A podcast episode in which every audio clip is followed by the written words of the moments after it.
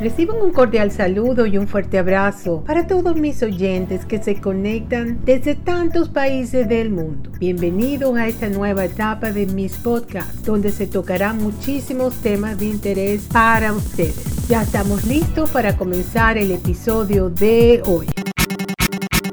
En el episodio de hoy les voy a hablar de por qué producimos enfermedades autoinmunes, enfermedades tales como del corazón, del sistema inmune, del sistema endocrino, enfermedades del hígado, cáncer y muchísimas más. La incidencia de muchas de las cerca de 200 enfermedades de autoinmunidad está aumentando en todo el mundo, condiciones que pueden implicar potencialmente a cualquier órgano del cuerpo, produciendo condiciones tan comunes como la artritis reumatoide, la tiroiditis de Hashimoto, la diabetes tipo 1, la esclerosis múltiple y la hepatitis autoinmune. Se calcula que casi el 10% de la población occidental padece al menos de una, si no varias, enfermedades autoinmunes. En particular las enfermedades inflamatorias del intestino, la diabetes del tipo 1 y la esclerosis múltiple van en aumento. También es cada vez más frecuente que alguien con una enfermedad desarrolle otra y luego otra. Personas con la enfermedad tiroidea de Hashimoto, por ejemplo, desarrollan rosacea, luego artritis reumatoide y con ella la dependencia de medicamentos recetados con considerables efectos secundarios, costes extremadamente altos y eficacia muy limitada. En resumen, la creciente prevalencia de las enfermedades autoinmunes sugiere que algo en la condición humana ha cambiado. Algunos han propuesto que la culpa la tiene un virus no identificado que infecta millones de seres humanos en todo el mundo.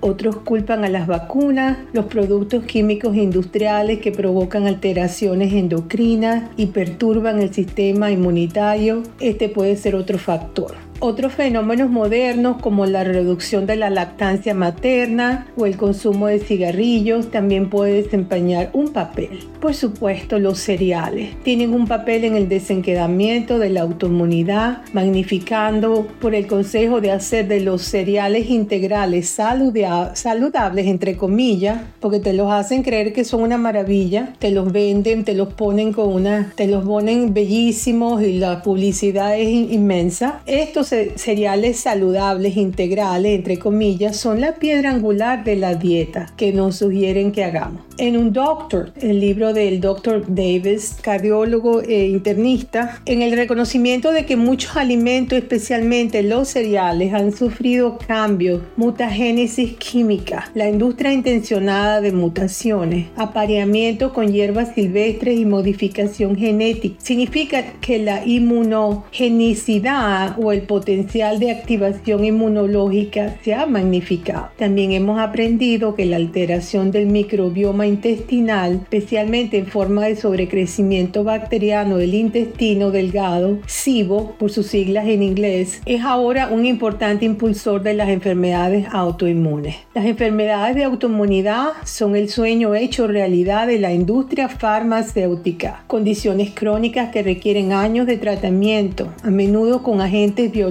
inyectables que cuestan miles de dólares cada mes. Este mercado está pleno auge, ya que aporta 40 mil millones de dólares al año y sigue creciendo. Los tratamientos médicos convencionales de las enfermedades autoinmunes ignoran los problemas del aumento de la permeabilidad intestinal, el mimetismo molecular. Lo que quiere decir con la permeabilidad intestinal es que eh, se van pasando todas estas toxinas al torrente sanguíneo y van al agarrando por la sangre, se van metiendo en los órganos y, los órganos entonces no, no saben qué es lo que es, empiezan a responder atacando. Entonces se crean toda esta serie de enfermedades. Todas las enfermedades comienzan en el estómago, ahí está la clave, como decía el padre de la medicina. Hipócrates que um, sí, vienen todas del estómago y lo mismo dice el doctor Davis, especialista cardiólogo, eh, cirujano, cardiólogo y, y de medicina interna. Así es, tal cual. La imo inmunomodulación por nutrientes de la vitamina D y los ácidos grasos omega 3, la participación de la flora intestinal y otros fenómenos que encienden la autoinmunidad, eligiendo únicamente centrarse en apagar la respuesta inmunitaria con fármacos. La respuesta a estos fármacos suele ser incompleta, incluyendo peligrosos efectos secundarios como daños en el hígado e infecciones, e incluso puede permitir el desarrollo de otras afecciones autoinmunes. Dado que muchas afecciones autoinmunes inducen daños irreversibles en los órganos, la clave es adoptar cuanto antes estrategias de undoctored, wild, naked, unwashed. Si la glándula tiroides, por ejemplo, sufre un ataque autoinmune como la tiroiditis de Hashimoto, normalmente no se recupera del todo aunque se consiga someter la inflamación autoinmune o el daño articular infligido por la artritis reumatoide avanzada no es totalmente reversible. Por lo tanto, la clave es no retrasar y tomar medidas para desactivar el proceso de autoinmunidad antes de que se haya experimentado una lesión irreversible. No hay que esperar que estemos muy mal para, para tomar las medidas, tenemos que empezar lo antes posible porque una vez que se daña el órgano ya es muy, muy difícil poder restaurarlo. Así que todo, la clave está en la prevención. Y si ya sabemos cuáles son las causas, pues tomar medidas que es nuestra salud, lo más importante que tenemos. La autoinmunidad significa que la respuesta inmunitaria ha sido engañada para atacar a uno o varios órganos del cuerpo sin reconocerlo como propio. Todas las afecciones autoinmunes, independientemente de la edad, el sexo, la duración o el órgano implicado, comienza con el proceso del aumento de la permeabilidad intestinal y el reconocimiento erróneo. Por ahí empiezan por todo lo que se va pasando a través de los intestinos al torrente sanguíneo que a formar como esos pequeños orificios y por ahí se van. Varias moléculas entran en el torrente sanguíneo y el sistema linfático y el sistema inmunitario humano confunde una proteína de un órgano con una proteína extraña y lanza una compleja respuesta inmunitaria contra ella. El resultado es una inflamación autoinmune con destrucción del órgano afectado. El mismo proceso puede desarrollarse en prácticamente todos los órganos del cuerpo, desde la cabeza hasta los pies. Si se ven afectados los tejidos que rodean las articulaciones, el tejido sinovial se denomina artritis reumatoide y provoca dolor e hinchazón de las articulaciones. Si el tejido que recubre el sistema nervioso está afectado, se denomina esclerosis múltiple, con un deterioro progresivo del control y la coordinación muscular. Si está afectada la tiroides, se denomina tiroiditis de Hashimoto y provoca una reducción de la producción de la hormona tiroidea. Si están implicadas las membranas del tejido renal, se denomina síndrome de Good Pasture y se produce una insuficiencia renal. Pero ¿por qué el sistema inmunitario que se ha dedicado a derrotar a las bacterias, los hongos y los virus durante muchos años y a vigilar el cuerpo en busca de células cancerosas errantes, se vuelve de repente contra el cuerpo en el que vive, destruyendo los tejidos y dejando a su paso difusión, dolor, hinchazón y daño? Esa es la pregunta que nos hacemos. Similitudes moleculares. La autoinmunidad suele ser el resultado de un mimetismo molecular, la estructura de una proteína extraña procedente, por ejemplo, de un virus o una bacteria, se asemeja a la estructura de una proteína humana. La proteína extraña puede provenir, por ejemplo, de una bacteria como la Neisseria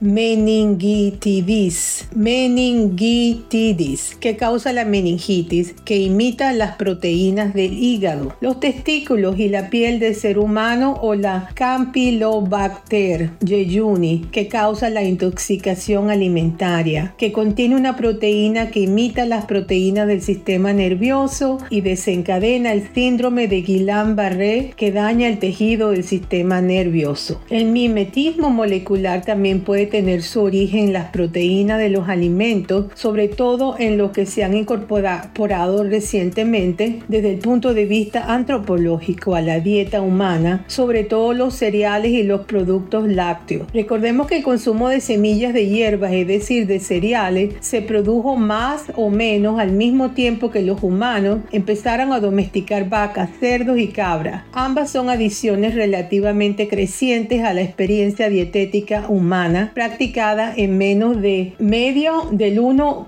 10% de nuestro tiempo en la Tierra. También explica que los productos lácteos, al igual que los cereales, tienen el potencial de desencadenar respuestas inmunitarias humanas anormales. La albúmina de suero bovino, la caseína BA1 y la insulina bovina son algunas de las proteínas de los productos lácteos que tienen el potencial de iniciar un ataque inmunitario contra las células beta del páncreas, por ejemplo, dando lugar a algunos casos de diabetes del tipo 1. Sin embargo, mucho más que las proteínas de los productos lácteos, las proteínas de la semilla de las gramíneas son los instigadores más potentes de una respuesta inmunitaria humana anormal. La proteína gliandina del trigo, con proteínas idénticas en el centeno y la cebada y una proteína similar, ceína, en el maíz, es el modelo de este proceso de mimetismo molecular de los granos y es responsable de iniciar gran parte, si no la mayoría, de las condiciones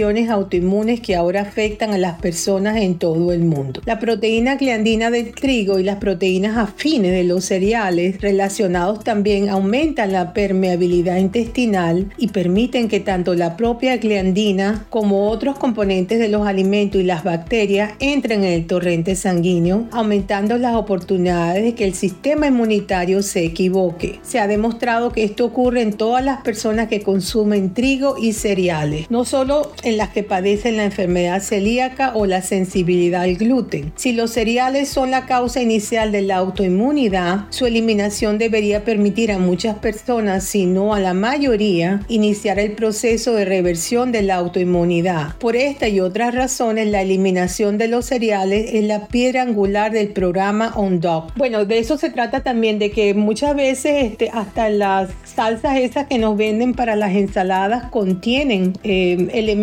que tienen que ver con esta proteína gliandina, que tienen que ver con el gluten, que lo meten en todas las comidas, en las salchichas, en todo lo que van pudiendo, porque produce una adicción tal como si fuera la adicción que produce es que ganas de comer, muchísimas ganas de comer y la industria alimenticia interesa todos los alimentos. Entonces hay que tener mucho cuidado, leer las etiquetas y sobre todo no solamente con quitarnos el trigo y los cereales, sino lo que llaman el gluten free. Esos, esos tienen unos equivalentes que también son dañinos. Entonces nos han vendido la idea de que esos cereales son todos buenos y hay que consumirlos y después empiezan todas estas enfermedades y, esa es la causa. Bueno, ya estamos llegando al final de este episodio. Em, ya esta va a ser la parte 1, el próximo va a ser la parte 2. si no puedo terminar con la parte 2, haremos la parte 3. Les recuerdo que mis podcasts son completamente gratis y estoy en todas las plataformas de podcast bajo Explorando Nuevos Horizontes, Beatriz Libertad. la fuente para este podcast fueron mis comentarios sobre el tema y el doctor David, famoso cardiólogo, cirujano y eh, médico internista, eh, autor de grandes bestsellers que se han vendido por todo el mundo, de quien yo formo parte de su círculo más cercano y mm, le recomiendo que, que, se lean sus libros y, y, bueno, entonces me estoy un poquito mejor ya, pero aunque sigo con mi dolencia de la gripe tan fuerte, este virus que tengo, pero ahí voy. Entonces, bueno, de donde quiera que se encuentren, de día, de tarde, de noche, madrugada, reciban un fuerte abrazo desde la costa este y será hasta el próximo episodio. Bye, chao, bye bye.